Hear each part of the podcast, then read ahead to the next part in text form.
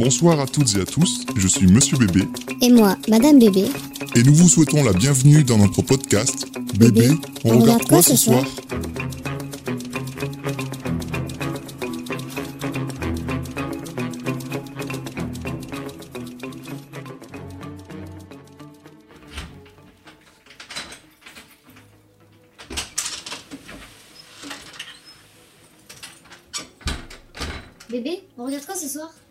Je sais pas bébé, tu veux voir quoi?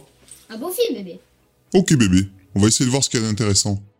Ah bah tiens, il y a le nouveau Astérix au cinéma. On a qu'à aller voir ça Ok. Je vous présente Jules César. Ça sent la victoire.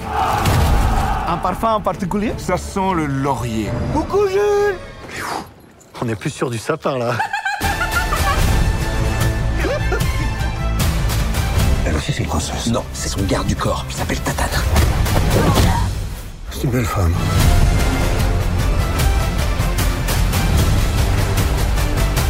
Moi je pense qu'on est ce qu'on mange. Et ben moi je pense pas Je mange Voilà c'est un petit peu ça le problème, voilà Alors du coup avec bébé on allait voir le dernier Astérix et Obélix en- euh, au cinéma, en live action réalisé par Guillaume Canet. Sachant que le dernier, daté de 2012, c'était Astérix et Obélix au service de Sa Majesté. Donc ça fait plus de 11 ans que le petit Gaulois n'avait pas vu euh, ses aventures adaptées sur le grand écran. Pour le meilleur ou pour le pire, c'est tout de suite ce que je vais essayer de savoir. Du coup bébé, t'en as pensé quoi euh, de ce nouveau Astérix? Alors déjà, je partais un peu sceptique parce que pour moi, euh, je pense pas qu'il pourrait en avoir un aussi bon que Mission Cléopâtre, qui était vraiment bah bon et dans son air du temps. Enfin, c'était euh, un bon, très très bon film quand même de comédie française quoi. Donc euh, là, euh, oui, c'est quand même un truc, euh, ça donne envie de regarder parce qu'il y a un gros casting, tout ça, oui. Mais du coup là, euh, je sais pas, je suis sortie un peu indifférente. Il y avait quelques moments drôles. Déjà, on avait vu ensemble, euh, il s'est fait défoncer par les critiques. Du coup, ben, forcément, ça donne pas trop envie de le voir. Et on s'attend forcément à un truc un peu moins bien. Et bah, en l'ayant vu, ça m'a affirmé que oui, c'était pas, pas ouf. Et oui, effectivement, ils se sont pas fait défoncer que par la critique, mais également par le public, même s'ils ont été euh, nombreux à aller voir le film euh, dès sa sortie, près de 460 000, comme euh, s'amuse à, à se vanter Guillaume Canet. Ben, quand on regarde, par exemple, les avis publics sur Allociné, on voit qu'il a déjà une étoile et demie sur cinq, ce qui est vraiment un score très très bas. Et je me suis amusé à comparer avec les anciens Astérix sortis. Donc, comme tu as déjà parlé de Mission Cléopâtre, qui lui est le plus adoubé, autant critique que public, avec 4 étoiles sur 5. Les autres, ils tournent euh, aux alentours de 2 étoiles, enfin, une étoile et demie, 2 étoiles pour euh, le premier qui avait été fait contre César. Et donc, euh, lui, c'est l'un des pires, euh, qui arrive juste avant euh, Astérix aux Jeux Olympiques.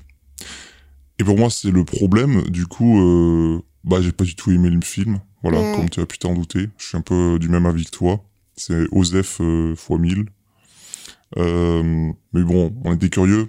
Et vu qu'il y avait un tel bashing euh, de la part euh, des médias, mais aussi euh, du public, ben, on était curieux de voir euh, est-ce que c'était vraiment la bouse euh, qui était annoncée. Effectivement, peut-être pas une bouse non plus, mais C'est pas Big Bug, mais disons que ça sent pas très bon, quoi. ouais. Euh, et en fait, pour moi, c'est ça. Ils ont essayé de, de refaire en Mission Cléopâtre, dans le côté film cool. Mais sans Chabat, donc sans l'humour. Drôle, vraiment drôle. Enfin, qui me Bah, fait rire, moi, le- personnellement. Sans le côté cool, en fait. Sans le- ça, ça marche pas du tout, la recette a pas pris. Ouais. Mais en fait, ils ont fait ça, plus ils ont fait les erreurs euh, qu'avait fait Astérix aux Jeux Olympiques, à savoir euh, multiplier les caméos et les guests euh, improbables euh, de, de personnalités du moment, juste euh, pour donner lieu à des scènes qui font pas avancer l'histoire. Et en fait, c'est ça le problème du film. C'est que c'est une succession de petites scénettes qui veulent installer des scènes humoristiques ou des gags qui marchent pas forcément, qui sont... Moi, j'étais plus dans la gêne, le malaise devant Ouais. le film que dans le rire. Alors que c'est son but premier, un petit peu quand même, c'est une comédie d'aventure. Mm. Le public, quand on est allé le voir, c'était très très familial, beaucoup de familles avec beaucoup d'enfants. Euh, mais d'enfants en bas âge, enfin, qu'est-ce que je veux dire par bas 8 âge ans, hein, à peu près. Voilà, qui sont vraiment primaire, euh, moins de 10 ans, c'est sûr. Ouais. Euh, du coup, j'étais assez étonné. Enfin, on s'est dit, est-ce que le film est destiné à un public... euh, est-ce que c'est un film pour enfants ou pas? Oui, parce que déjà, rien que les pubs au cinéma, c'était que des trucs pour euh, Bah, gosses et tout. euh, Enfin, famille, enfants, oui, ouais. mais je veux dire, euh, il y a famille, euh, ouais, famille d'enfants euh, très petits quand même. Et là, c'était que des, des bandes annonces de films vraiment pour, euh, bah, pour enfants. Du coup, j'étais là, oula. Ouais, effectivement, euh, comme tu dis, c'était des enfants assez petits. Moi, j'ai remarqué du coup, au début du film, dans les crédits, ils mettaient pour Louise et Marcel. Ouais, Et je crois que c'est ces deux enfants qu'il a eu avec Marion Cotillard. Ah oui, c'est vrai qu'il a avec Marion Cotillard. Bon, Oh il paraît qu'ils sont plus ensemble, mais euh, Ah, c'est une... un amour toxique pas, comme euh, Cléopâtre et. César. en tout cas, oui, c'est ça, ça compagne depuis un moment. C'est pour ça également qu'elle tourne dans le film. Mais ça, c'est, je crois que tu le savais, c'est une notoriété publique. C'est Oui, bah, l'équivalent C'est comme Brad et Angelina Jolie, mais en France, quoi. Oui, bah je m'en fous. Un Bah, canet, moi, c'est pas mon, ma tasse de thé. Mais de café, peut-être. Canet le café. Je ne répondrai pas. Du coup, euh, j'ai compris hein, pourquoi le film était de ce niveau. euh, il a fait pour ses gosses, en fait. Non, c'est les enfants qui l'ont écrit. Ah oui, c'est ça. Les enfants qui ont écrit, qui ont fait les storyboards, euh, je pense aussi. Ouais, grave. C'est pour plans, ça, c'est là, pour ça que les costumes euh, étaient aussi dégueulasses et qu'on aurait dit un cosplay. euh, moches. ils sortaient, euh, c'était, c'était pas des comédiens dans des costumes de cinéma, c'était des intermittents du spectacle qui travaillaient au parc Astérix et qui pointaient au chômage là. Bon, c'est méchant un petit peu pour rien. Oui, c'est méchant pour rien, ça. Parlons, parlons, venons, venons-en au fait. Ce serait bien de pas trop spoiler pour les gens qui seraient encore intéressés par le bouche à oreille euh, de ce film fantastique. Mais entre nous, est-ce qu'il y a quelque chose véritablement à spoiler? Bah non. C'est quoi ton rapport, euh, bébé, euh, au personnage d'Astérix le Gaulois? Alors moi, du coup, j'étais plus... euh, Enfin, je lisais les BD, donc mon rapport, c'était plus... euh, Oui, je, je lisais les BD, quoi. Celles de mes parents, je, que je regardais, enfin, que je lisais, tout ça. Et après, j'ai vu... Il me semble que j'ai vu un film, enfin, une adaptation euh, film, mais je sais plus lequel. Donc... euh, Mais c'était pas ouf. Enfin, c'était pas incroyable. Et après, j'avais vu Mission Cléopâtre, euh, que j'avais beaucoup, beaucoup aimé, comme beaucoup d'autres gens. Mais euh, oui, au premier abord, c'est plus des BD et tout. Mais après, j'étais pas comme toi, du coup, où j'avais pas plein de BD ou quoi. C'était plus. euh, je regardais de temps en temps, j'étais pas fan, quoi. Enfin, c'était euh, intéressant, quoi, mais sans plus. Du coup, tu connais pas forcément les personnages, euh, genre leur caractère ou leur prénom. Si je te dis euh, ordre alphabétique ou c'est automatique, tu vois qui c'est Euh, non. C'est les deux mecs. Il y a le poissonnier et l'autre qui fait le forgeron. Et c'est dans la BD, Ah c'est oui, les deux mecs détestent. qui se battent tout le temps. Ouais, et tout. oui, mais tu vois, les noms, euh, non. Oui, non, mais C'est comme bah, la meuf jolie, là. euh, je sais Falbala. Falbala, ouais, voilà. Tu vois, en fait, ça va me revenir après. Et c'est comme bah, le chef et tout, je sais plus son nom, mais je le connais. Et même la, sa femme au chef, Ouais, bonne mine. bonne mine, voilà. Ben, ça pareil, c'est- mais c'est, tu vois, pour moi, c'est que des vieux souvenirs d'enfance, quoi. Ouais, Donc, euh, je me souviens pas forcément de tous leurs noms, mais je me souviens, oui, de certains euh, personnages, on va dire. Bah, du coup, euh, bah, c'est intéressant parce qu'on va avoir deux points de vue différents. Moi, je suis plus un connaisseur, euh, enfin un fan, euh, parce que je collectionne depuis petit les bandes dessinées, donc je les ai toutes poncées un petit peu. Et toi, ben c'est plus un regard extérieur.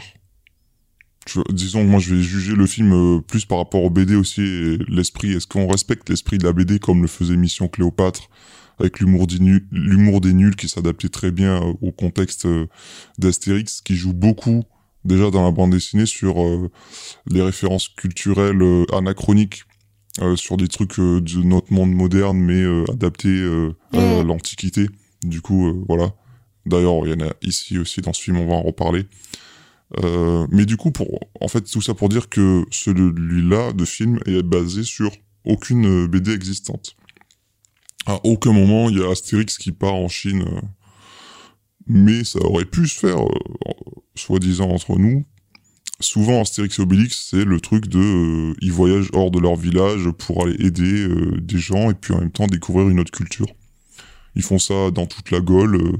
on a Astérix en Corse, par exemple. Ils vont aussi dans les pays euh, voisins. Astérix en Hispanie, Astérix chez les Bretons, Astérix chez les Goths, et euh, etc. Et donc là, ben, pourquoi pas, ok, euh, Astérix c'est l'Empire du Milieu qui va désigner euh, la Chine. Et donc, bah, l'histoire, elle est assez répétitive de... Souvent, euh, je viens la résumer là, c'est quoi C'est, euh, il va y avoir... euh, donc là, c'est une princesse chinoise, euh, c'est une impératrice qui gouverne la Chine, qui est partagée en plusieurs royaumes. Bon, c'est un petit peu compliqué. Mais vous inquiétez pas, il y a une voix off de narrateur qui vous résume tout. Interprété par Gérard Darmon, voilà. Et, euh, et ben du coup, euh, il y a des méchants qui veulent prendre le pouvoir, et du coup, ils font une espèce de coup d'état. Et la princesse s'est enfuie pour euh, aller voir les Gaulois et lui leur demander de l'aide. euh, voilà. Et du coup, nos deux amis, Astérix et Obélix, euh, vont venir porter secours à la princesse et essayer, tant bien que mal, euh, d'aider le royaume à se délivrer. euh. Et au milieu de tout ça, ben, il y a qui? Il y a euh, Jules César, bien sûr, leur ennemi juré. Euh, L'empereur des Romains qui va s'en mêler pour lui aussi avoir un petit peu sa part euh, là-dedans. Et vous vous en doutez bien, ça finit très bien puisque ils finissent par triompher et puis tout le monde rentre chez lui, tout le monde est content. Voilà, là je viens de vous dire l'intégralité de l'histoire. En soi, vous vous en doutez déjà. C'est pas pour ça qu'on va voir Astérix au cinéma, c'est pas pour l'histoire. C'est pourquoi? C'est pour se payer de bonnes tranches de rigolade, c'est pour avoir, euh, je sais pas, des scènes d'action, de bagarre sympathiques. Non, c'est pour l'humour surtout. L'humour. Ouais. Ou, les- ou alors justement les blagues subtiles que, étant gamine, je captais pas forcément euh, Mm. tout. Et que adulte, du coup, j'aime bien voir, tu vois. Donc, quand j'avais revu Mission Cléopâtre, euh, bah, bon, il y a quelques années maintenant, mais avec un regard différent que étant enfant, quoi. Et euh, ouais, c'était. Enfin, c'est c'est mieux, quoi. Enfin, tu captes toutes les nuances et tout. Enfin, ça te fait rire d'une autre manière en plus, tu vois. Ouais, ouais. Et du coup, pour revenir à l'humour dans Astérix, tout d'abord, il passe par quoi? Par euh, le nom des personnages, qui est toujours un jeu de mots. Euh, avec les noms qui finissent en X quand c'est des Gaulois ou en Us quand c'est des Romains. Mais Astérix, c'est quoi l'esprit d'Astérix de la BD Des personnages, c'est euh, la bonne, la franche camaraderie. Euh, on a Obélix qui fait le gros béné, un petit peu maladroit, qui est tombé dans la potion quand il- euh, la marmite de potion magique quand il était petit. Du coup, il est doté d'une force surhumaine en permanence et une force de la nature qui a un grand cœur. C'est ça. Et Astérix, c'est le petit mec futé, euh, voilà, qui a Pénible. toujours de. Non, justement, il est pas pénible du tout dans la BD. Euh, il, est, il est futé, il est, il est vif d'esprit, toujours malin, toujours avoir un coup d'avance sur les autres et aller faire retourner les uns contre les autres pour sortir son épingle du jeu. Et du coup, euh, lui, c'est pas la force physique, lui, c'est le cerveau. Obélix, c'est la force, et lui, c'est le cerveau. Les deux sont très bons potes, il y a des fixes qui les accompagnent, tout ça. Et puis après, euh, qu'est-ce qu'ils aiment bien faire Euh, Manger dans des banquets, chasser le sanglier, taper sur des Romains, et se battre entre eux dans le village.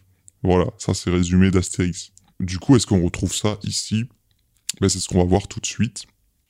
Et pour ça, je propose ben, qu'on s'intéresse concrètement au rôle, au rôle de chacun un petit peu, puisqu'on a un casting 5 étoiles, attention, hein, voir quels ont été euh, les trucs réussis, les trucs ratés, à commencer par euh, les rôles titres Astérix et Obélix, donc incarnés par Guillaume Canet et Gilles Lelouch. Sachant que avant c'était du coup, euh, bah, historiquement c'était Clavier, Christian Clavier, le premier, dans les deux premiers films, puis Gérard Depardieu évidemment qui a tenu le rôle d'Obélix dans les quatre ou cinq films qui ont eu lieu jusqu'à présent.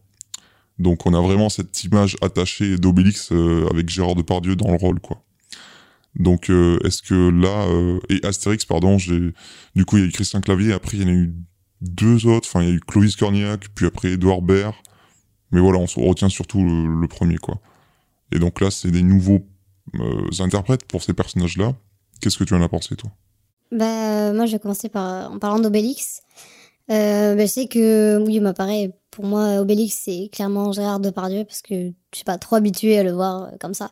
Du coup, au début, j'avais un peu de mal avec euh, Gilles Lelouch qui se passait, qui se faisait, enfin, je sais pas, j'avais du mal à le voir en Obélix, quoi. Parce que je l'ai vu, euh, bon, je l'ai pas vu non plus beaucoup, cet acteur-là, mais il fait souvent des rôles, euh, enfin, j'avais vu genre Bac Nord, par exemple, tu vois, il fait un film où, enfin, il joue un acteur euh, où il rigole pas trop, quoi. Et du coup, là, le voir là, dans ce rôle-là, ça m'a fait bizarre au début.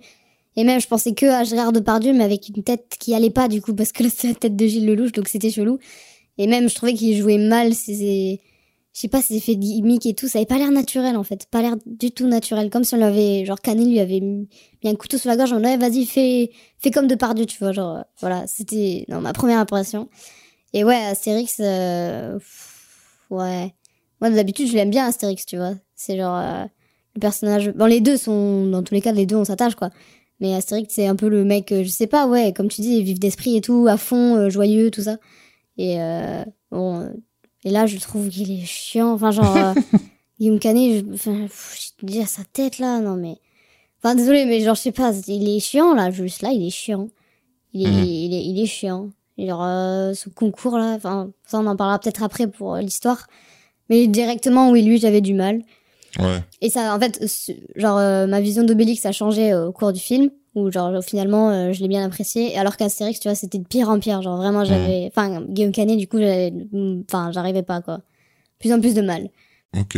Bah moi aussi j'ai pas du tout aimé euh, l'Astérix qu'il incarne. Ouais. mais même euh, sa coupe de cheveux enfin je sais pas ouais, rien ne va. j'arrivais pas j'arrivais pas à m'attacher à lui.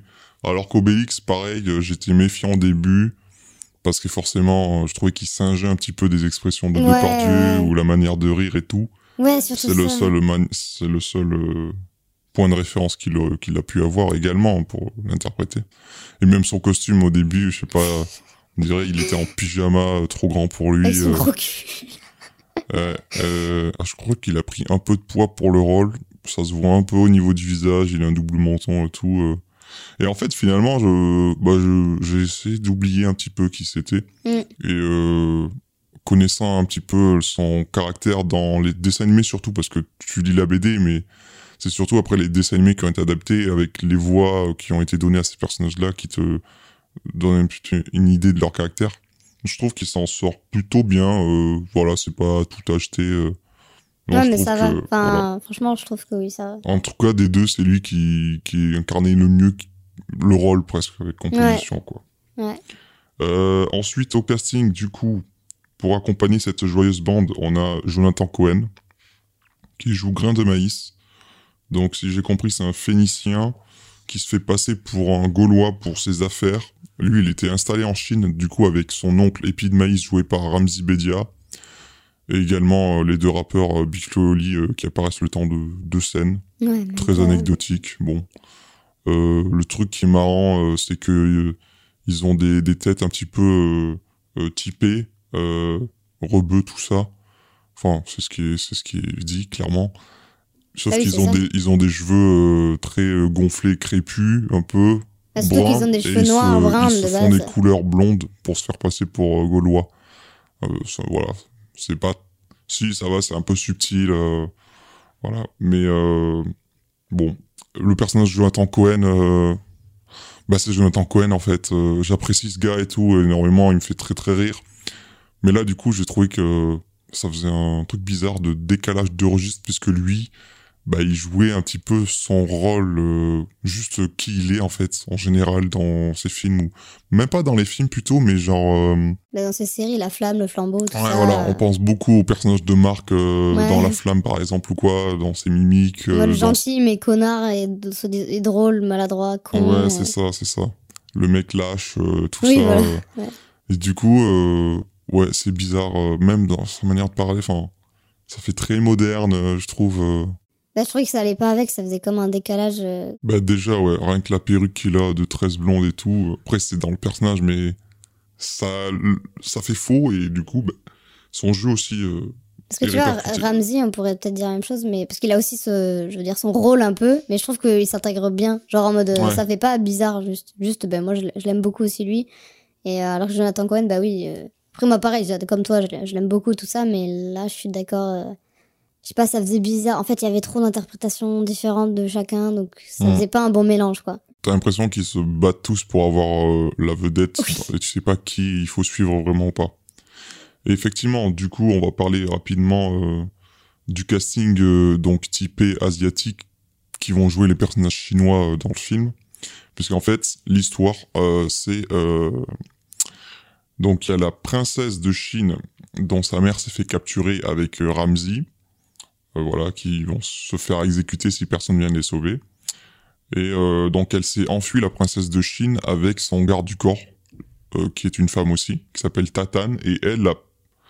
Attends, je regarde parce que je sais plus. La princesse, ah oui, elle s'appelle Fouilly, la princesse Fouilly. Bon, voilà, on passera sur les jeux de mots.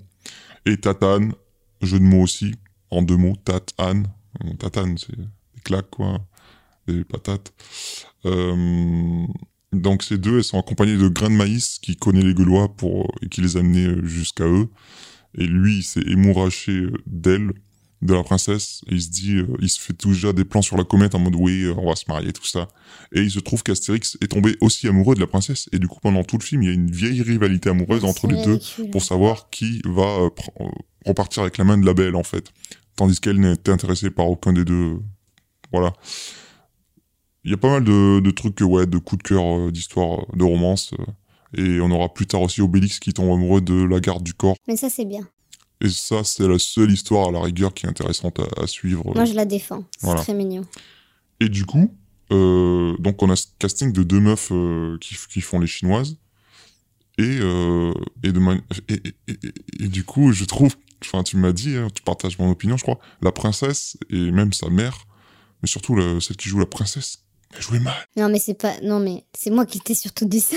non, mais je le pense aussi. Ah, mais non, mais elle joue extrêmement mal. Dès sa première scène, en fait, elle a. La fille pire elle que la mère. hein. vraiment, on dirait qu'elle est dans une pièce de théâtre pour sa kermesse, quoi. Ouais, ouais. Elle est là en mode Mère, ils sont arrivés, nous devons partir maintenant. Trop premier degré, trop. Moi, j'ai euh, pensé à. En fait, on aurait dit qu'elle était doublée, tu sais, les, voix, les VF éclatées, Ouais. tu vois. J'avais vraiment l'impression qu'elle était doublée, quoi. Hmm. Genre en mode. Du coup, pas du tout crédible avec une voix. Enfin, ça va pas Ouais, du c'est tout. pas naturel, c'est pas C'est naturel. pas du tout naturel et même désolé enfin genre il y a, il y a bien joué et là désolé je trouvais que c'était super mal joué donc j'ai vraiment pas compris et j'étais en On mode est-ce que je suis la seule qui pense débutante et amatrice, je sais pas. bah ouais mais ça au pire C'est tu le files euh, ce genre de rôle tu le files à une chanteuse je sais pas quoi celle qui sait pas jouer mais elle elle a quand même un rôle assez important dans le film pareil pour sa mère quand même et les deux je sais pas d'où elles sortent mais désolé Ouais. je trouve qu'elles savent pas du tout bien jouer Alors que la garde du corps, ça allait, je trouve. oui bah après euh, tu vois ça va heureusement elle avait que des expressions à faire donc il y a pas moins de dialogue Ouais, mais, mais, elle, euh, euh, elle totalement bien, crédible, oui, oui. Ouais, franchement, elle, c'est une de personnage préférée aussi. euh. Hmm. Il y en a quelques-uns et elle en fait partie.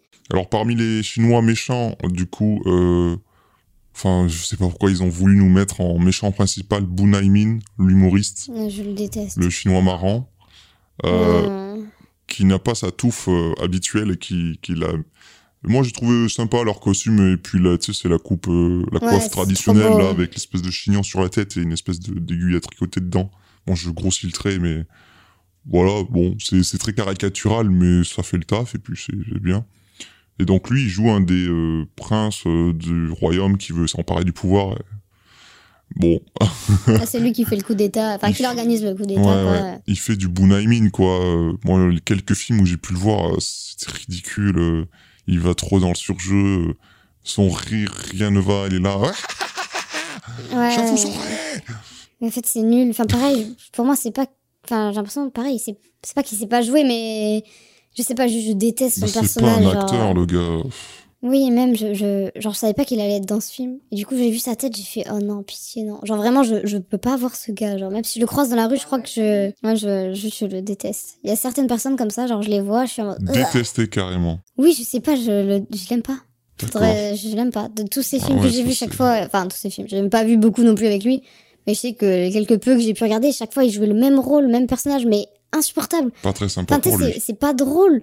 C'est juste insupportable Oui, et chiant et et, du coup, et il m'énerve. Hmm. Du coup, je le déteste. Voilà. On a son conseiller euh, qui est joué par Manu Payette, Rikiki. Bon, il fait du Manu Payette, euh, rien de spécial. Il fait pas mal de petites blagues un petit peu euh, racistes sur, les Asiatiques. Et à chaque fois, en fait, ils essayent de se dédonner en mode il fait la blague, mais personne rigole. Du coup, ça crée un malaise. Et du coup, c'est drôle, tu vois. C'est censé être drôle. Bon. Attention, nuance. Ça, ça tombe un petit peu à plat, mais bon. Bah, ça tombe Euh, carrément à plat. Même les enfants n'ont pas rigolé dans la salle. Donc, euh, c'est pour Ouais, dire que. Parce qu'ils n'ont pas compris, les enfants. Ouais, ils comprennent rien. Ça, c'était pour le côté chinois. J'ai fait le tour, puisqu'après, les autres, euh, c'est pas des personnes euh, assez connues ou quoi. Tu vois, même les actrices, je vais pas dire leur nom parce que sont pas identifiables par le grand public. On va passer euh, ce qui était pour moi le pire euh, des scènes de malaise. Les scènes avec Jules César et Cléopâtre. Donc, Jules César joué par Vincent Cassel, un grand nom du cinéma français. mais également Marion Cotillard, un grand nom du cinéma français, voire international. Donc Vincent Cassel en Jules César, on en pense quoi? Bah, ouais, ça vaut pas Alain Chabat. Moi, je trouve que ça passe bien visuellement, le oui, costume, visuellement, tout ça. de ouf. Il a une tête porte bien. à. bah, en Et plus, je il sais pas. fait il y a- vraiment le mec hautain et tout, ça oui, marche oui, ça, bien. ça marche bien. Après, c'est juste que. Mais il cabotine, il est trop dans le surjeu aussi, Ouais, euh, je sais pas. Je sais pas ce qui leur arrive là, ce film, et je sais pas ce qui s'est passé, mais. Il y a la fameuse scène où il fait euh, Je suis Jules César en ouais, faisant le signe fait de le Jules. Euh, Non, mais ça, c'est. c'est bien les enfants qui ont écrit le scénario quand je cette scène. j'avais dit. J'avais dit. hein. Ouais, il y a quelques scènes rigolotes où euh, il est avec sa jupette là, je sais pas quoi. oui, il en est gros, dans des euh, positions. ça, c'est c'est euh, mode subtil, tu vois. Genre, juste, en gros, il, bah, c'est, je crois que c'est quand ils sont en Chine. Du coup, Ouais. bah, il s'assoit par terre pour manger. Et genre, pas sur des chaises, quoi. Et du coup, bah, euh, lui, il galère avec sa jupe. euh, sais pas soir. se mettre. Et après, euh, il s'allonge et genre, on voit bien qu'il. faut pas qu'on Il voit les plis de sa, de sa Ouais, jupe. ouais. Enfin, je sais pas si ça s'appelle une jupe, euh, mais je sais pas Oui, c'est comment ça une s'appelle. jupette, ouais. Oui, c'est une ça. jupette, quoi. Et genre, du coup, il remet un pli de la jupette pour cacher ses couilles, genre. C'est bon, ça c'est marrant. Parce que c'est pas non plus forcé, c'est juste tu le vois, c'est marrant. euh, Si tu le vois pas, tant pis. Mais euh, du coup, il y a Marion Cotillard qui joue Cléopâtre. Alors là- ce qu'elle venait faire là. Le personnage de Cléopâtre, je veux dire, sachant que ça se passe en Chine, elle sert juste euh, de prétexte car c'est la meuf de César et puis les deux ils sont en pleine crise de couple, ils vont divorcer limite, je sais pas trop quoi. Non, mais c'est, on dirait de l'amour donc toxique la de ouf, première scène où on les voit, euh, après ça c'est marrant parce que, enfin, c'est Marrant. marrant. Euh, quand tu lis les BD, Cléopâtre apparaît plusieurs fois en tant que oui euh, copine de César et c'est toujours euh, ils sont énervés les deux, enfin. Oui, c'est de l'amour toxique. Oui, oui, c'est Oui, ça. bah. Genre passionnel, mais. euh, Bah, il y a déjà ça dans Mission Cléopâtre. Sauf Oui, bah que ouais. dans Mission Cléopâtre, il y a Bellucci qui s'est donné un peu de grâce au personnage, Mm. alors que là, t'as juste envie de lui mettre des grosses claques dans la tête. Je suis désolé, Ok, Marion. mais pas. Pas. deux. Mais c'est pas que c'est Marion Cotillard, c'est juste euh, la manière dont elle joue et je sais pas. euh, elle, euh, on dirait vraiment une potiche et son rire insupportable Ouais, euh, qui fait juste. horrible. et elle lui dit clairement, euh, ouais, ben je me casse parce que t'as une petite bite et tout. C'est c'est très peu subtil. Ouais. C'est des trucs comme ça en mode ouais, j'ai trouvé, ok, elle a trouvé un nouveau mec bien gaulé, tout ça, qui est joué par euh, Florent Manodou, un nageur français olympique. Ok. Mais d'ailleurs, lui, il était pas mis en avant dans la promo, mais j'ai vu sa tête dans le gros plan, je fais ah, mais attends, c'est lui. Ah, ok, d'accord. Ouais. Ok, Osef. Et euh, juste, ouais, je m'en vais, tout ça. lui, il est blessé dans sa virilité, il fait oh, la bonne femme et tout, elle me casse les couilles, elle a qu'à partir. Puis après, il est, il est triste, il est en mode oh. Et du coup, ils s'envoient des messages par pigeon voyageur et ils ont fait la blague euh, aussi, non, de pigeon égale, compris, euh, tu vois. euh, c'est- égale euh, les messages d'aujourd'hui. C'est-à-dire que quand le pigeon arrive, t'as une vibre. notification euh, de messages là sur iPhone. Ting Ouais, mais ça vibre aussi et en après, ça vibre, ça fait. T'as les deux en même temps. Genre, au cas où on n'avait pas compris, tu vois. Ouais, Stop. C'est pas Ouais. con. bon. Non, non, mais. Moi, j'ai trouvé la première scène où il y a César et Cléopâtre euh, vraiment très très malaisante. Ce mot n'existe pas, mais vous avez compris. Euh, et donc après, c'est plein de... En fait, chaque fois que euh, César est là, c'est des petites scénettes euh, où on le voit évoluer avec son armée et tout. Ouais, j'ai trouvé le personnage vraiment... Euh, ça Ben, connaissant- le, connaissant- le charisme, ouais. Connaissant le talent, je dirais, de Vincent Cassel, tu vois. Genre, euh, je sais qu'on en a vu pas mal de films où, bah ouais, waouh, tu vois. Et genre là, le voir dans ce genre de film, je, je sais pas, je me. Après, je lui en veux pas, tu vois, en mode je sais que c'est un bête d'acteur et que voilà. Du coup, euh, bon, j'étais juste en mode, bon, je sais pas, peut-être qu'il avait besoin de thunes à ce moment-là, il voulait faire plaisir à son pote ou j'en sais rien, mais. Oh, je viens d'apprendre un truc. Tu sais, on a dit que c'était pour Louise et Marcel, les enfants. Ouais. Et là, je vois Marcel Canet, le fils qui joue dans le film, qui joue Astérix. Du coup, je crois que c'est la scène flashback où on le voit jeune avec Obélix, qui tombe dans la Ah, marmite. C'est vrai qu'il lui ressemblait. Je trouvais qu'il lui Ah ressemblait ouais un peu. Putain, trop gênant cette. Oui, ça Après, aussi. non, Pourquoi mais- il le montre? Pour moi, c'est un peu le truc mythique, tu vois. Où... Hmm, non, après ça, Et puis, euh, en plus- ça c'est bien. C'est pas grave parce que c'est dans un album. Pas, il y a pas Ah, eu de. BD sur ça. C'était toujours dit dans la BD, jamais montré. Et ils ont fait, euh, donc les auteurs, euh, Goscinny et Uderzo, ils ont fait un album euh, dessiné où c'est, euh, c'est pas une bande dessinée, c'est vraiment à chaque page t'as un dessin complet et un, un Mhm. texte comme roman. Et c'est l'histoire s'appelle Comment Obélix tombait dans la marmite. Et du oui, coup, mais c'est un vois- épisode spécial, tu vois. c'est comme une BD hors série, si tu veux. Euh, restons euh, bah, dans le village des Gaulois rapidement, parce qu'on les voit surtout au début et à la fin du film. Voir rapidement euh, le chef joué par euh, Jérôme Commandeur qui fait bras raccourcis. écoute, ça va, moi je trouve. Oui, il fait oui, le taf. ça va. fait le Surtout sa taf. femme, Audrey Lamy, en Ouais, bonne mine. Elle, par contre, je Ça marche très bien. D'ailleurs, elle n'était pas dans scène de ménage, elle. Oui, voilà. C'est de là où je la connais Du en coup, plus. euh, ouais. Bah, c'est la sœur d'Alexandra Lamy, l'ex de Jean Dujardin, Ah ouais. qui jouait dans Un gars et une fille. Ouais, bah je sais. C'est c'est. Ouais, je sais Voilà. c'est. Bah, joue Donc très, ça, ça bien pour le coup. Genre, Mm. son rôle est parfait, lui Oui, convient oui. parfaitement. Parce que justement, par exemple, dans les films euh, où j'ai pu la voir, ou euh, émissions, tout ça, elle a toujours un peu ce rôle de meuf qui va s'énerver ou quoi. Alors, Mhm. Ou alors euh, très extravertie, tout ça, à gueuler ou quoi. Et là, je trouve que le rôle parfait. Très bonne interprétation. Ouais, ouais. Bah, de toute façon, même au niveau de Gaulois, je trouve pas qu'il y a de, de miscast, comme si on Bah, pourrait dire. Oui, non, ça va. Juste Euh, Astérix, c'est le plus pète-couille des Gaulois, quoi. Il y a Philippe Catherine en barde sur Ah ouais, lui aussi, j'ai pas compris. Enfin, Moi, j'ai trouvé marrant. Parce que justement, euh, quand tu lis la BD, oui, il se fait toujours taper dessus. il se fait taper dessus. Puis surtout, euh, Puis ils font exprès d'écrire les. Quand ils chantent, ils écrivent les trucs vraiment euh, comme si c'était des notes Ouais. stridentes. Ouais. Ça fait Trembler penser. un peu, Bah, t'as le style ouais. de Philippe Catherine qui n'est pas vraiment fait pour tout le monde et qui peut paraître ovniesque, voire incompréhensible. Du coup, euh, Oui, c'est vrai. et après son interprétation, elle est très cartoon et tout, mais euh, oh, du coup, ouais, ça marche euh, bien. Oui, oui, c'est juste que c'est. Enfin, oui. C'est tranquille, quoi. C'est pas non plus euh, incroyable, quoi. Et on a enfin dans le village Falbala, joué par Angèle, ouais. Angèle. Écoute, euh, elle est jolie, elle est blonde. Voilà, c'est tout. Elle est connue, euh, c'est tout. Euh, elle est jeune, voilà.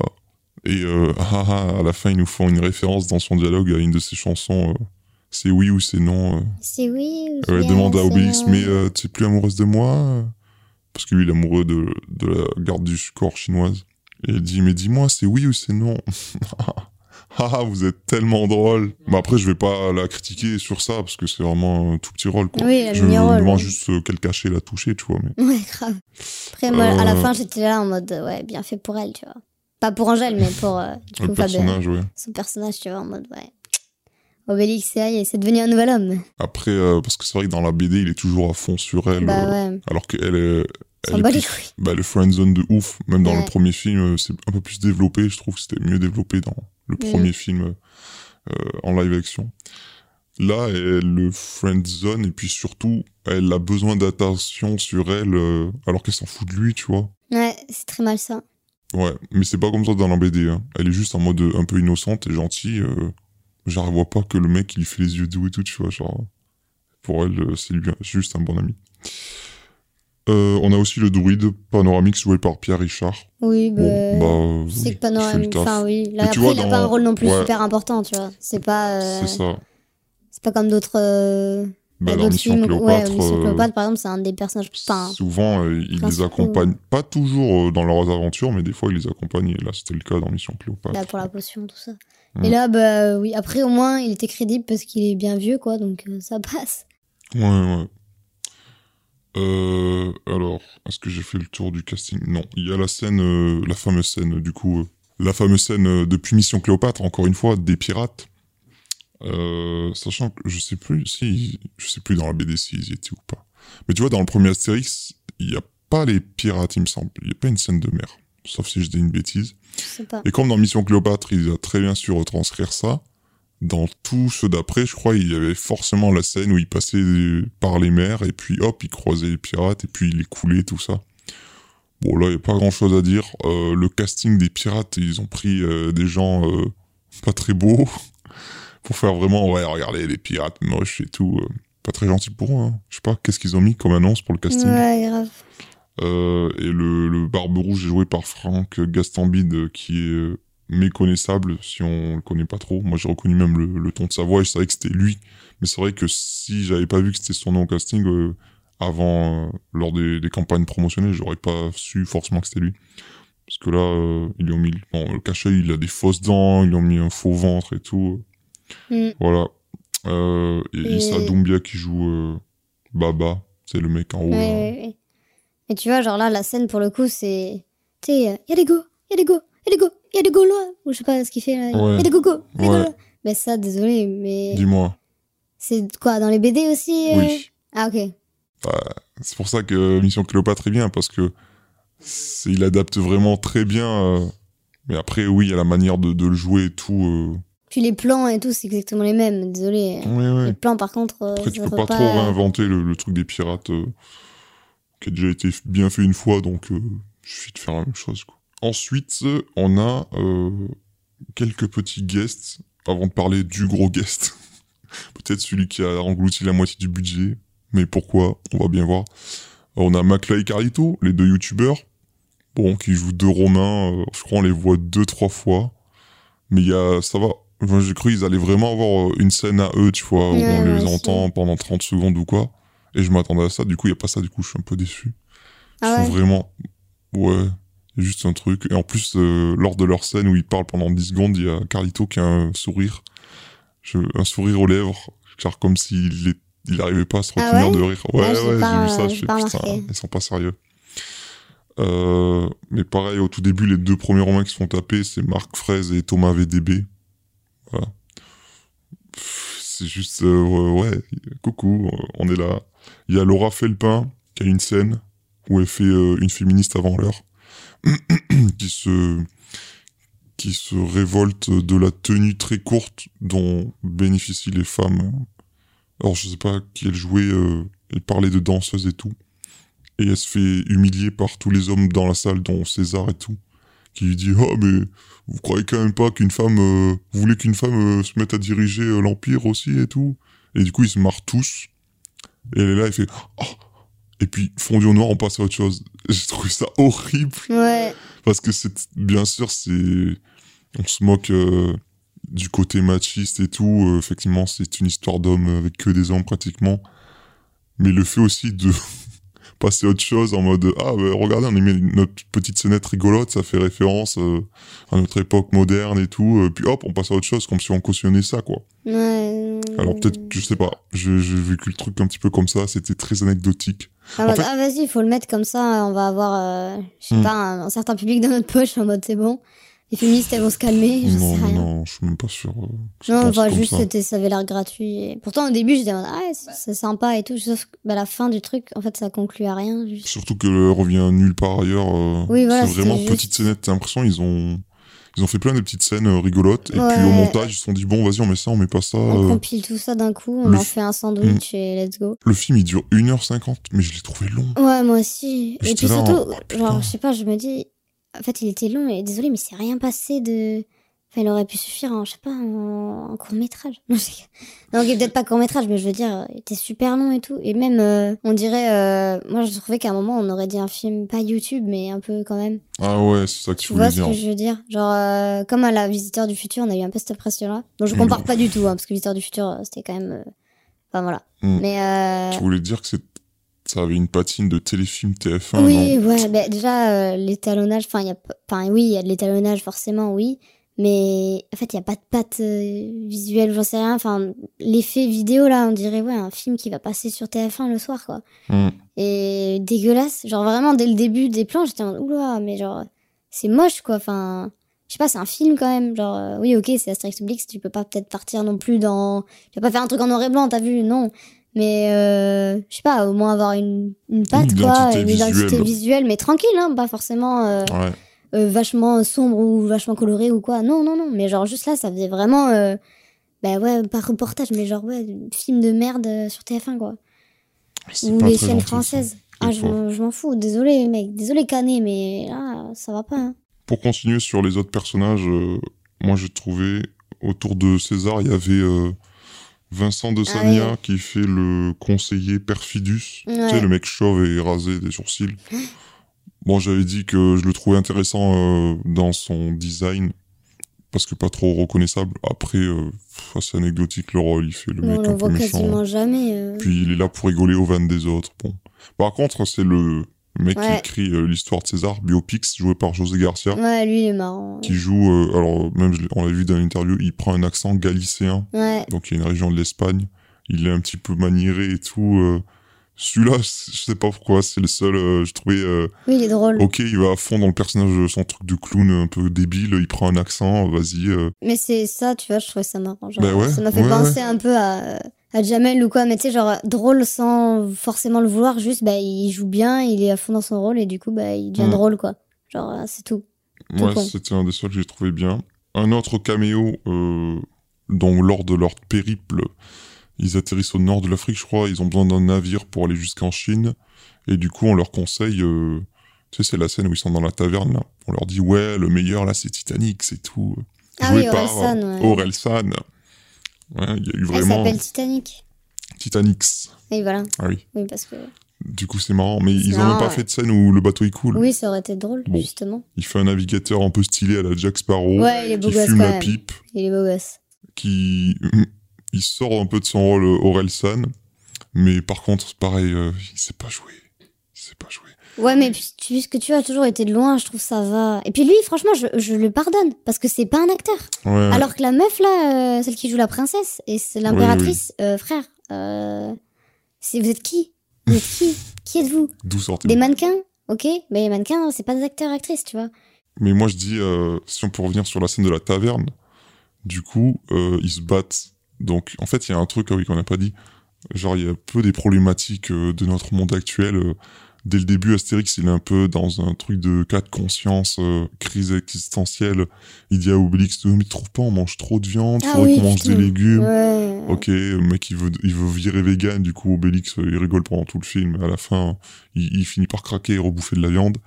Voilà. Ça, Et il y a pas. aussi, ils prennent euh, le côté de la potion magique comme si c'était de la drogue Ou de l'alcool. et qu'il y a une addiction et qu'il faut faire attention parce qu'on sait pas ce qu'il y a dans la boisson et tout. Et que lui, Obélix, il aimerait bien y regoûter un, une fois Bon. parce que c'était waouh, incroyable. Ouais, ouais, ça c'est. Ah, pour moi, c'est vraiment le truc de drogue, euh, tu vois. Ouais, mais ça c'est. Encore une fois, c'est le gag récurrent dans la BD. Oui, oui, oui, mais même ça, c'est pas Obélix, dérangeant. euh, bah, on le voit aussi dans Mission Cléopâtre, tu sais, quand ils font le truc qui sert la potion, à chaque fois il passe, il dit non, pas toi. Oui, Obélix. je, je m'en souviens bien. ouais. Mais là, du coup, il y a euh, le côté Astérix euh, qui lui. Enfin, il est en mode ouais, j'ai pas besoin de cette potion pour être fort et tout. Il se sent, en fait, il y a un, un complexe d'infériorité avec Obélix et tout. Non, mais ça, j'ai Ouais. trouvé à la rigueur Non, mais tout ça, c'est à cause de vois. la princesse, en mode ouais, il faut que je prouve que je suis un homme fort. Non, c'est. Ben non, ça y est, dès le début, avant qu'il ait la princesse. Ah bon? Bah oui. Ah, Au début, il se promène et il voit les deux Romains. Et il lui Ah dit, oui, c'est vas-y, vrai. euh, tu Oui, veux, pardon. j'ai pas besoin de ça. ok, ok. Bah, c'est juste que ça se renforce après à cause de la meuf, mais euh, Ouais, oui, oui, c'est vrai qu'au départ, il y a déjà ça. euh. voilà. Et donc, du coup, ils sont dans la taverne. Et, euh, et donc, il, bah, il prend la potion. Euh, Panoramix lui avait dit attention, c'est chargé. Et là, sa tête euh, fait oh Il y a sa langue qui sort comme dans un dessin animé. Il a des oreilles d'éléphant pendant un court instant. euh. Et ça aussi, pourquoi rajouter des effets moches là de la potion alors que Euh, non, mais ça, non, mais il y avait des trucs, je sais pas, je trouvais que c'était moche. ouais, j'ai trouvé que c'était moche, les effets visuels. enfin, Après, je ça va avec le côté cartoon BD de du truc. Chaque fois qu'ils prennent de la potion dans les autres films, tu sais, ils ont un truc. Oui, oui, ils ont un petit éclair et tout, mais là, je sais pas. Là, le, truc subtil de Gu- Guillaume Canet, c'est que il utilise les oreilles d'Astérix, euh, enfin les oreilles, excusez, les, plumes les sur son plumes. casque, Mais ça, après, pareil. comme euh, une extension de son pénis qui Oui. sera en érection quand Ouais. il voit la princesse. Après, il y avait ça aussi dans Astérix Obélix Mission Bah oui, oui, oui, oui. Et même sûrement Non, dans les va. autres, et peut-être les BD, je sais pas s'il euh, il joue ça aussi. Mais du coup, ouais, il prend la potion, puis euh, il y a des trucs qui lui poussent et tout, euh, parce que la formule a changé peut-être. Et là, il y a, Aure- il y a un gros plan sur Orelsan qui, qui regarde sa pipe et qui, à moi, il fait « Wow !» Ouais, comme Genre si mode, en mode, Eh, oh, je suis trop défoncé. Mais il le fait trop. Bref, je vais pas lui jeter la pierre non plus parce que c'est pas Oui, son, tu vois, son- lui, il y a pas de problème. Puis désolé, moi, je le, d'habitude, je le trouve pas forcément, euh, je sais pas, Orelsan, voilà. Mais là, il est grave beau gosse, hein. Petits cheveux longs et tout, côté Jack Sparrow, babos, là, j'aime bien. Très beau. Son petit crayon noir, là, sous les yeux, c'est très joli. Très, très beau. Tout ça pour en venir. Il y a la euh, fausse euh, Marion Cotillard aussi, que t'as oublié. ah oui, oui, oui, oui, je voulais en parler. Ouais, parce que du coup, dans cette scène, euh, ils entrent dans la taverne et... Ils sont en Égypte, déjà. Ouais. Non. Égypte ou Carthage, je crois, sais. c'est pas en Égypte. Si, peut-être. Enfin, je, je Enfin, disais Afrique euh, du Nord, c'est un pays euh, Asie, euh, Moyen-Orient, j'ai l'impression, un truc comme ça. C'est un voyage étape. Enfin, c'est une étape sur leur voyage. Et euh, ouais, ils rentrent dans la taverne qui s'appelle le Petit Lutèce, le Petit Paris, voilà. Mm. C'est un truc de Gaulois. Et euh, on entend euh, une personne qui chante. Et j'étais en mode, attends, on dirait une parodie d'Edith Piaf, tu vois. Ouais. Et du coup, on voit une meuf sur scène, blonde, un peu forte, Qui a l'air gauloise, quoi.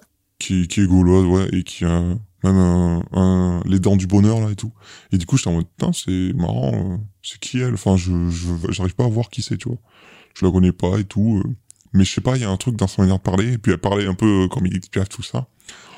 Et puis, du coup, je me dis, putain, mais... Je regarde juste, moi, juste regarder au niveau des yeux et tout. Et de la voix, l'intonation, même si la voix est modifiée, je suis en mode putain, ça serait pas Marion Cotillard et tout. euh. Parce que je suis en mode, bah, je vous dis à Cléopâtre, mais je suis en mode, ah, il l'aurait pas mis dans un rôle caché ou quoi. Tellement elle joue pas beaucoup. C'est ce que je t'ai dit pendant la séance. Et puis du coup, je suis allé vérifier sur mon téléphone. Et effectivement, euh, elle joue euh, deux rôles, donc euh, Cléopâtre et ce rôle-là un peu caché qui s'appelle Bibine. Voilà, la tenancière de la taverne qui fait une parodie d'Edith Piaf. Super subtil. Voilà. Elle a même droit à une scène euh, pendant le générique. Il y a des petites scènes, euh, des, des petites scènes bonus humoristiques, comme c'est souvent la tradition dans ces comédies, où euh, on la voit elle-même se parler du coup en Cléopâtre à elle-même qui fait bibine. C'est c'est nul. Je sais plus ce qui se passe, mais c'est nul. Moi, je voulais en venir au caméo euh, le plus important, euh, antivirus. Est-ce qu'on en parle? Ouais. donc euh, Antivirus, qui est un légionnaire romain assez puissant, vénéré de tous, qui est joué par Zlatan Ibrahimovic, l'ancien joueur du PSG. Voilà, joueur de foot très mondialement connu.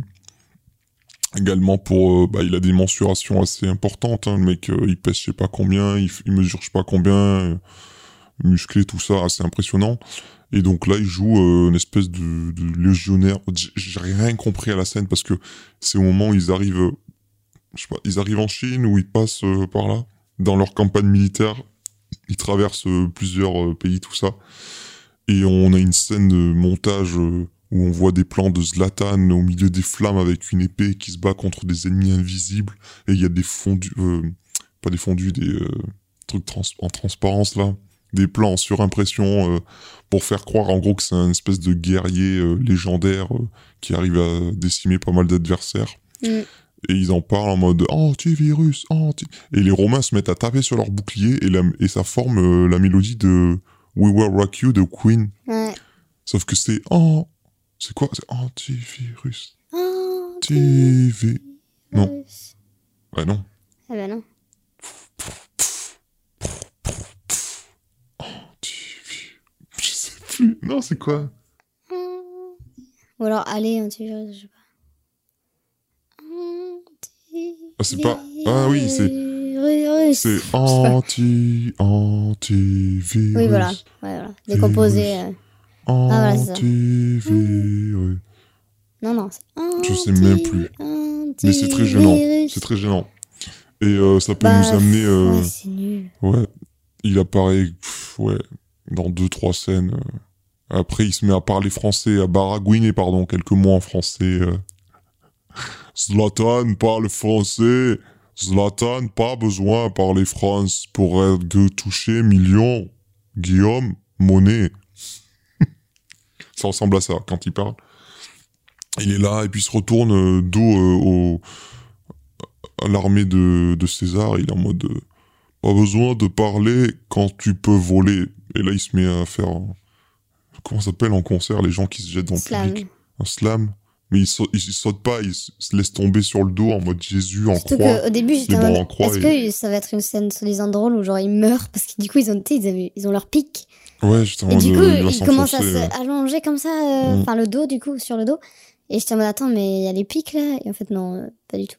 En fait, non. euh, Ça ne Oui, sert à rien. j'ai pas compris. euh. Et du coup, j'étais en mode bon, bah, c'est tout, on le voit que là. Et en fait, non, on le revoit vers la fin. Oui mais pareil c'est pour une scène euh, humoristique où euh, au moment où il va lancer euh, l'attaque, il part devant comme c'est le valeureux guerrier et ah ah il se fait un claquage aux muscles et puis il est là, il fait des signes en mode ouais pour se faire remplacer. comme au foot quoi. Voilà, c'est ça. Métaphore Même, euh, footballistique euh, de qualité. Même tu sais genre avant que quand ils commencent à y aller il y a une, la foule qui enfin Ouais. comme si c'était genre un match quoi qui Ouais, commençait ouais. tu suis euh, les commentateurs et tout. C'est ça. Mais c'est oui, pas, je- ouais, pas les commentateurs, mais la foule, ça fait vraiment Après, ça, supporter. c'est quoi. c'est- une proposition sympa, hein, Ben en oui, va- oui, parce que oui. C'est juste après comment c'est mis et réalisé, c'est différent, tu vois. Hmm. Mais pourquoi avoir pris Zlatan, quoi? Mais pourquoi Zlatan non plus, Je je, sais sais pas. Encore Mbappé, tu vois, là, ça aurait été... euh, Mais bon, c'est peut-être pas le même cachet aussi. Mais genre, Ouais, je c'est sais plus du moment, je dirais. Enfin, ou alors Messi, mais t'as vu, c'est compliqué. Non, mais un mec français, oui, je penserais à Mbappé ou juste les gens, là... euh, du PSG, quoi. C'est parce que Zlatan avait joué au PSG. euh. Bah oui, oui, mais enfin, prendre des gens de maintenant, mais ça doit sûrement être beaucoup plus cher, donc c'est pour ça. Ouais, je suis pas sûr qu'il soit donné non plus. euh. Oui, le budget, 65 millions d'euros. hein. Un des plus, sûrement le plus gros de cette année. Mm. Un des plus gros euh, films français euh, qui coûtait le plus cher à produire. Et qui espère, euh, c'est Pathé qui a produit ça, ils espèrent que ça soit un gros succès pour faire, je sais pas, des suites. pas sûr que ça fonctionne. Mais justement, je voulais évoquer la musique euh, la musique euh, composée par M, Mathieu Chédid, qu'on voit aussi à la fin dans un petit rôle. Il joue euh, un autre barde, le cousin d'Assurance Tourix, et il s'appelle Remix. Bon, voilà, c'est juste M qui joue de la musique, quoi, et qui a un casque qui fait penser à sa célèbre coupe de cheveux. Euh, rien d'exceptionnel à, à notifier. Au début, euh, il y avait une espèce de guitare, il y a des sonorités qui font asiatiques et tout. Et, euh, et j'étais en mode putain, ah oui, je, je ressentais le côté M un petit peu, c'est-à-dire un truc que j'aime pas. et euh, Ah, t'aimes pas du tout M? Non, c'est pas que j'aime pas, mais sa je voix connais quoi, deux trois voix, non, deux trois morceaux. Euh, J'écoute pas tellement, c'est tout. euh. Je suis un matistador. Ouais. Après, euh, les quelques morceaux que, que je connais, euh, ça va, j'aime bien.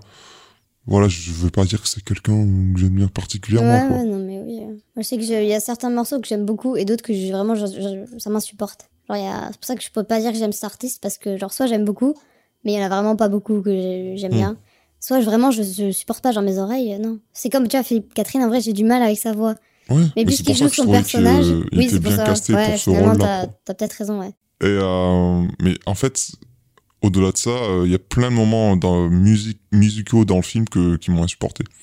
Déjà, ils reprennent le gimmick de cette fois-ci qui vient vraiment de Mission Cléopâtre, euh, qui est euh, lorsque dans Mission Cléopâtre, Christian Clavier qui tombe amoureux d'une d'une égyptienne, je crois qu'il est joué par Noémie Lenoir. Euh, Il y a la il y a la scène au ralenti avec du vent dans les cheveux et puis il y a la musique Ti. Ouais, mais là, c'est pas cette musique. hein. Ti amo, ti- Je sais. Ouais. Mais du coup, ils ont refait ce gimmick-là. C'est pour ça que je dis, euh, ils ont refait. Ils ont pas repris la même musique parce que là, ça aurait été encore pire. Ouais.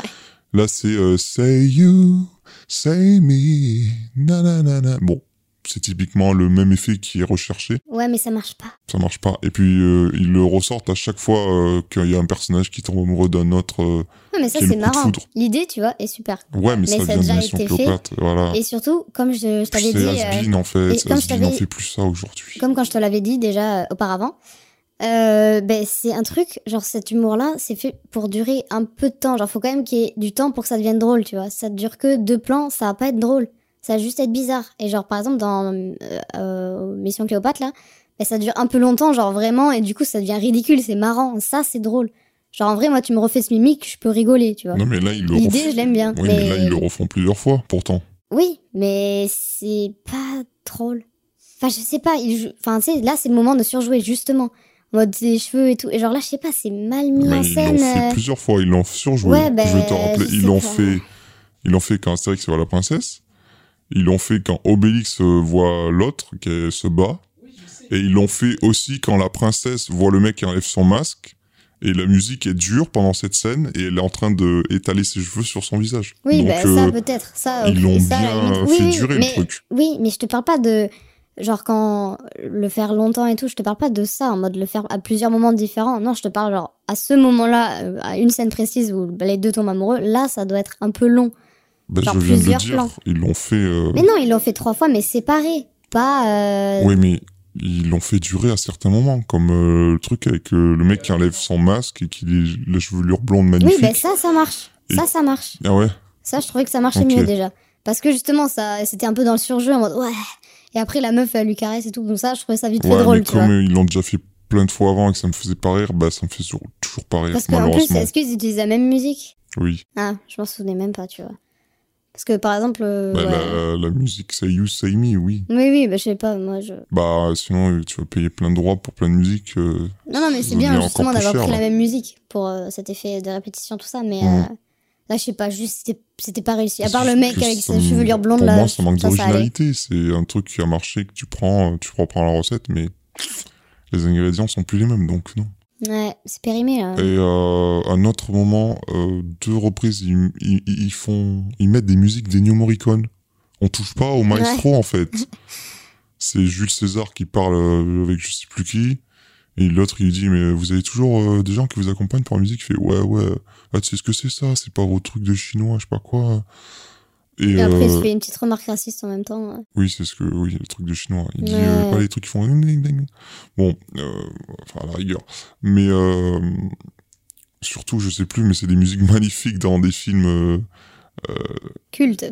je sais plus, mais il y a des trucs de, hein, sûrement des films de Sergio Leone, avec euh, la musique de Morricone derrière, qui là est, est rejouée, et du coup, euh, j'ai honte euh, qu'il soit utilisé pour un film comme ça. Ouais. Et à la fin, quand il y a euh, euh, l'armée chinoise qui débarque pour les sauver, euh, parce qu'ils sont beaucoup, pareil, ils réutilisent une musique de, euh, de Morricone à ce moment-là et tout. Du coup, non. Et pour achever de nous rendre euh, tout ça bien gênant, la fin qui n'en finit pas avec le banquet traditionnel, et ils nous font une version euh, chinoise de Dirty Dancing, où ils rejouent la musique, et puis il y a euh, qui danse avec euh, Tatane, et qui nous refait la scène de Dirty Dancing. Sauf que cette fois, il la porte pas comme ça, il la balance euh, Ouais, euh, dans le ciel et elle atterrit dans l'espace. Et tu sais normalement, elle est quoi congelée. Tu sais quoi Elle- Voilà, elle, quitte l'orbite, elle va jusque dans l'espace voir l'aurore boréale, les aurores boréales, putain. Et je me suis dit, putain, je suis sûr qu'ils ont fait une scène où elle voit genre Thomas Pesquet dans la station spatiale internationale. Je sais pas pourquoi. Ah J'étais ouais, en mode au point où ils en sont. euh, ouais j'avoue, ça aurait grave euh, Et non, heureusement, ils ont pas fait ça. Non, Mais j'étais en mode, vas-y, je m'attends à tout moment, ils, ils croisent un extraterrestre ou je sais pas quoi. Parce que, euh, c'est marrant, hein, regarde. Non. Et donc, ouais, euh, il y a la musique de Dirty Dancing et ils chantent dans des espèces de, de, de haut-parleurs qui leur servent de micro, mais ils chantent comme si c'était une version avec des paroles en chinois, je suis pas tout à fait sûr. En fait, je suis un rageux parce que je vais dire non, non, vous faites pas ça. Mais de notre côté, c'est exactement l'esprit de la BD qui joue des anachronismes, qui joue sur euh, des trucs euh, modernes de notre époque, mais comme si ça a été fait euh, à leur époque. Je sais pas si je suis clair. Non, mais si, t'es clair. Voilà. C'est juste que là, je sais pas, je crois que c'était juste. euh, Après, tu vois, t'as l'idée qui est en soi bien, mais t'as la mise en scène et c'est là où je trouve justement, c'est là où tout a foiré. Hmm. La mise en scène, genre par exemple les, bon, les costumes, tu sais, on en avait parlé, le jeu d'acteur, en fait tout, de base, genre tout est une bonne idée, on va dire, bonnes intentions et tout, mais c'est juste comme c'est réalisé, je trouve que c'est réalisé très mal. Et Hmm. pour une fois, genre, euh, je trouve que ça se ressent beaucoup, quoi. Genre, c'est juste mal mis en scène. Qu'est-ce que tu penses des combats, les chorégraphies? Vu que ça se passe euh, en Chine, forcément, euh, les maîtres chinois, le kung-fu, tout ça. Donc, il Ouais, y a des scènes de chorégraphie où ils sont pas mal inspirés de films comme Tigre et Dragon Mais avec des oui. chorégraphies volent, euh, aériennes et tout. Ouais, c'est magnifique ça. Bon, ça, ça va. Mais euh, bah, par exemple, tu sais, quand c'est Tatane là qui euh, attaque les. Qui met des tatanes qui met des tatanes justement aux, aux pirates. Mais, Ouais. euh, tu vois, bon, ça, moi, j'attendais ce moment-là en mode, ouais, il y aura un moment où elle va Mhm. forcément être badass. ses talents, ouais. Voilà, Mhm. et genre, j'attendais ça. Et du coup, ben, bon, après, je trouve, oui, c'est un peu mal fait, genre, en mode, tu vois. euh, Enfin, tu vois pas les fils non plus, mais genre, tu vois que c'est faux. euh, enfin, Ouais, c'est pas très bien. Enfin, tu sais, quand elle vole. ouais. Mais bon, ça va. Et genre, du coup, ça, non, franchement, je trouvais que c'était euh, propre. Elle, en tout cas, c'était Mm. très propre. Genre, limite, euh, c'est totalement. euh, Enfin, très crédible, quoi. Ouais. Pareil pour la princesse à la fin, là, quand elle se bat, je sais pas, je trouve ça. Ça me dérangeait pas. Enfin, ça, c'était bien. Mais après, les autres, je. Après, c'est les scènes de bataille, soi-disant. euh, Il y a trop d'action partout, je n'ai pas trop vu. Mais ça, Mm. ça allait, franchement, rien à. Enfin, j'en ai pas une en particulier qui. Je pense pas à un truc qui était mal fait ou quoi pour ça. Je sais pas. Ok. Peut-être toi, non? Non, non, moi, je, j'ai plutôt apprécié ces scènes-là. Oui, voilà. C'était peut-être les seules scènes peut-être euh, euh, ce qui sympathiques. sauvait un petit peu euh, les scènes d'action, oui. Oui, voilà. Parce qu'après, euh, lorsque les Gaulois se battent, qui mettent des grosses baffes et que les Romains s'envolent à 200 km, bon, ça, ça a Bah, déjà ça, été fait dans vu, les autres. revu, donc, oui, euh, voilà. Après, c'est mais toujours tu euh, le vas pas non classique. plus, euh, ouais, voilà, ça c'est efficace, ça fait le taf. euh. Moi, j'ai trouvé gênant, bon, les scènes où Obélix, du coup, ils sont dans, ah oui, ils sont dans un chariot qui prend la forme d'une deux chevaux, parce que vive la France et la Gaule. Bon. Mais encore une fois, je fais mon rageux alors que bah, c'est typiquement ce qui pourrait être. euh, Non, mais ça, ça va. Et du coup, il y a pas de chevaux, c'est Obélix comme il est super fort, il peut courir très vite aussi et c'est lui qui tire le chariot. Mais du coup, il y a quelques scènes là où il y a le chariot qui va super vite. euh, je sais pas, je trouvais que ça faisait cheap l'effet et tout. Oui, mais c'est ce que je disais. C'est même le truc des. Enfin, la potion magique, je sais pas, je trouve que ça faisait cheap. euh. Ouais, après c'est compliqué. Pourtant, de on est en faire un truc, 2023, euh, tu vois. Enfin, genre. Bah tu vois pas, oui. Bah après. euh, Il a énormément de budget pour les acteurs, mais pour euh, ça, bof. euh. Ouais. hum, hum. Enfin, je sais pas, c'est un peu l'effet rapide, efficace, euh, qui, oui, oui, mais non. Enfin, je sais pas, c'est pas. J'ai pas été convaincue. En fait, désolé, c'est juste, j'aime pas, j'ai pas trop aimé, quoi. Ouais, mais t'excuses pas, t'as droit de pas aimer. Du coup, il y a tout qui allait pas. Tu t'en- enfin. ça en fait perdre ton En latin, c'est ça? moi, j'aime rire, tu vois. T'as perdu ton latin ou ton gaulois? Non, mais tu vois, moi, j'aime rire. J'aime rigoler. Est-ce que t'as ri Et là, à part de malaise, euh, non, pas trop. Ah. Et oui, il y a des- en dommage. vrai, si, il y a des certains moments, genre Ramsey, je sais qu'il me faisait rire, Jonathan Cohen aussi, oui, mais. et, pff, voilà. Ok. Autre chose à rajouter sur le film bébé? Oui, moi, j'ai beaucoup aimé l'histoire d'amour entre Obélix et euh, Tatane. Je sais qu'on en a parlé vite fait, mais. euh, genre, euh, bah, ça revenait à ce qu'on disait au tout début, que Obélix, du coup, au début, j'avais vachement de mal. Et du coup, Gilles Lelouch et tout, il le faisait. Et en fait, euh, au fur et à mesure du film, je sais pas, on gagne de l'empathie, je sais pas, genre, on l'aime bien. Et t'as le côté aussi où justement, Obélix, bah, il peut pas avoir euh, une meuf ou quoi, et c'est toujours Astérix qui va euh, toujours euh, potentiellement réussir à avoir une meuf et tout. Et là, bah, il se prend un gros stop, Astérix. Et c'est justement un peu Obélix qui est, euh, arrive à être heureux, en fait. Donc c'est cool. Et puis, genre, les gens, ils sont en mode, oui, mais euh, relation à distance, nan, nan. Et lui, il s'en fout, genre, il est juste en mode, bah non, juste c'est super. Enfin, tu sais, genre, bonne énergie. Bonne énergie d'Obélix. Et euh, ouais, leur histoire d'amour, je la trouvais bah, crédible et euh, sympa. Hmm. Et après, ouais, un dernier truc aussi à rajouter, juste vraiment Astérix, euh, Guillaume Canet, là, Astérix, genre, je sais pas.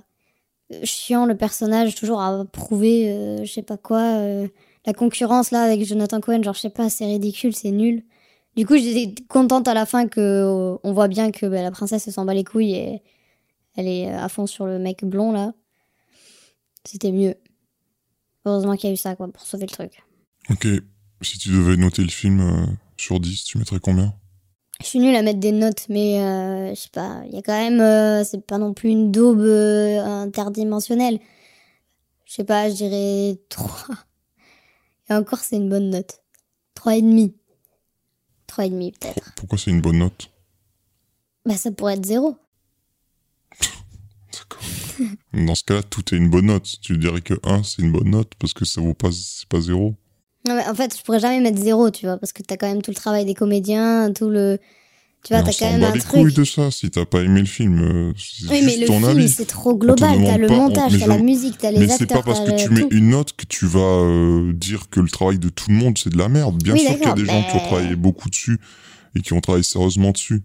Mais là, euh, c'est le film euh, au final, le jugé global, tu vois. Ouais, bah je dirais 3,5, euh, 3,5, ouais. Ok. Toi? Moi, je mettrais, euh, ouais, ouais, 3, 4 sur 10. Ouais. Bon, on est à peu près à la même note, quoi. Voilà du coup pour notre avis euh, sur ce nouveau Astérix euh, réalisé par Guillaume Canet. Donc euh, vous avez compris, on a globalement pas du tout apprécié cette nouvelle proposition. Donc on va pas vous conseiller d'aller voir ce film. Si, il faut le voir pour voir à quel point vous allez nous comprendre après. Mais euh, enfin moi j'encourage toujours euh, d'aller voir du cinéma, qu'il soit bon ou mauvais, euh, parce que c'est toujours important de se forger son propre avis. Et puis voilà quoi, c'est pas non plus euh, la pire chose que vous verrez euh, cette année.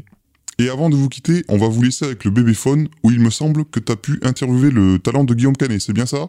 Oui, effectivement. Ok bébé, on écoute ça alors.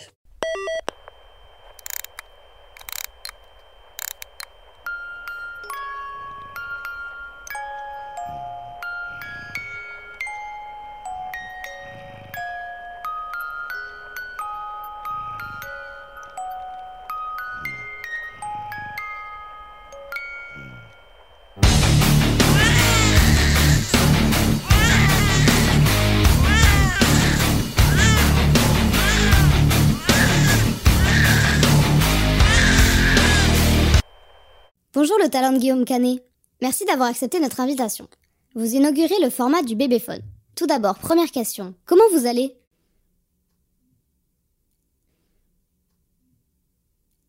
Ok, bon, euh, je vois que la politesse c'est pas votre fort. Qu'est-ce que ça fait d'être responsable du film français qui a coûté le plus cher cette année et de reprendre une telle franchise près de 10 ans après le dernier film? Est-ce que c'était facile d'écrire un rôle intéressant pour tous les guest stars sur ce film? Oui, pas de problème. Euh, ok. Vous avez remercié sur vos réseaux les près de 460 000 spectateurs qui se sont déplacés pour la sortie du film. Et vous allez continuer d'encourager les gens à aller le voir en leur disant que c'est un bon film? Oui, bien sûr. Ok. Et euh, dernière question. Euh, si vous devez réaliser une suite, est-ce que vous arriverez à rendre son charisme à Astérix au cinéma? Euh, je crois qu'il est parti là. On peut arrêter l'interview, je pense. Ah, euh, ok, bon, voilà, euh, c'était le Bébéphone avec une interview exclusive du talent de Guillaume Canet, où vous avez pu l'entendre un petit peu, car c'est vrai qu'il se fait de plus en plus rare aujourd'hui.